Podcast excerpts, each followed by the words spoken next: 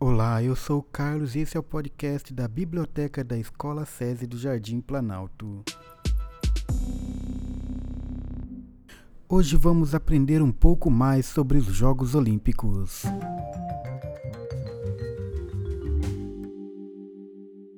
A origem das Olimpíadas.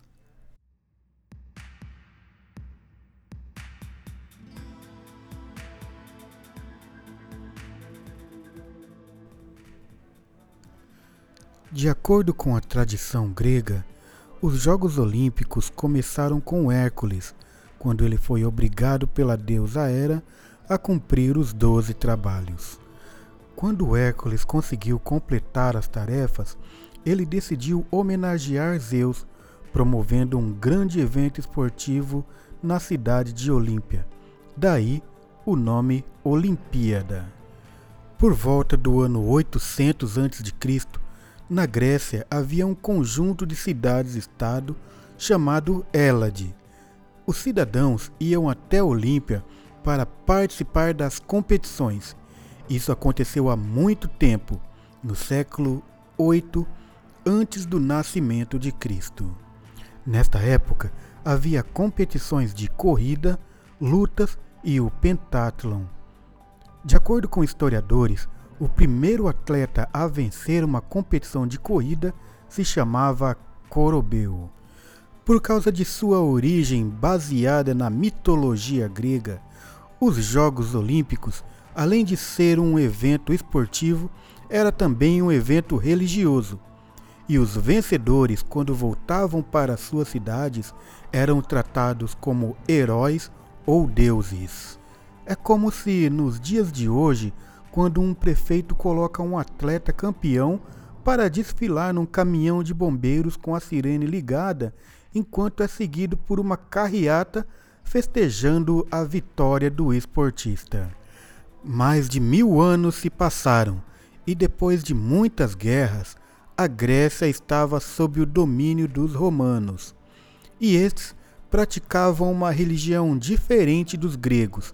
Então, por causa dos motivos e práticas religiosas que faziam parte dos jogos, o imperador Teodósio I baniu as Olimpíadas no ano de 396 depois de Cristo.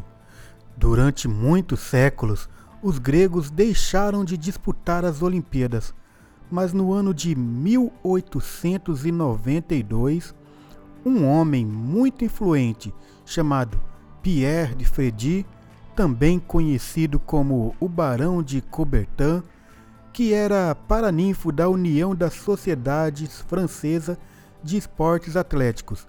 Por ocasião do quinto aniversário dessa entidade, demonstrou a sua convicção sobre a importância das práticas esportivas e o desejo do retorno dos Jogos Olímpicos com a seguinte frase: é preciso internacionalizar o esporte.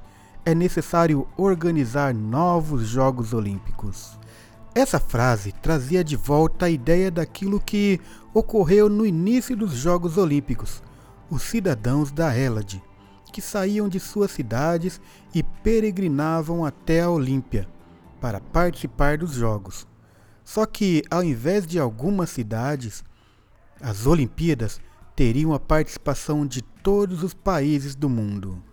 Mais tarde, em 1894, o Barão de Coubertin apresentou para uma plateia de duas mil pessoas, as quais, dentre elas, havia representantes de 13 sociedades esportivas e universitárias de vários países, a sua proposta de recriar os Jogos Olímpicos. Assim, no ano de 1896, Atenas, a capital da Grécia, foi palco dos primeiros Jogos Olímpicos da era moderna. Muito obrigado por ouvir esse podcast. Até a próxima.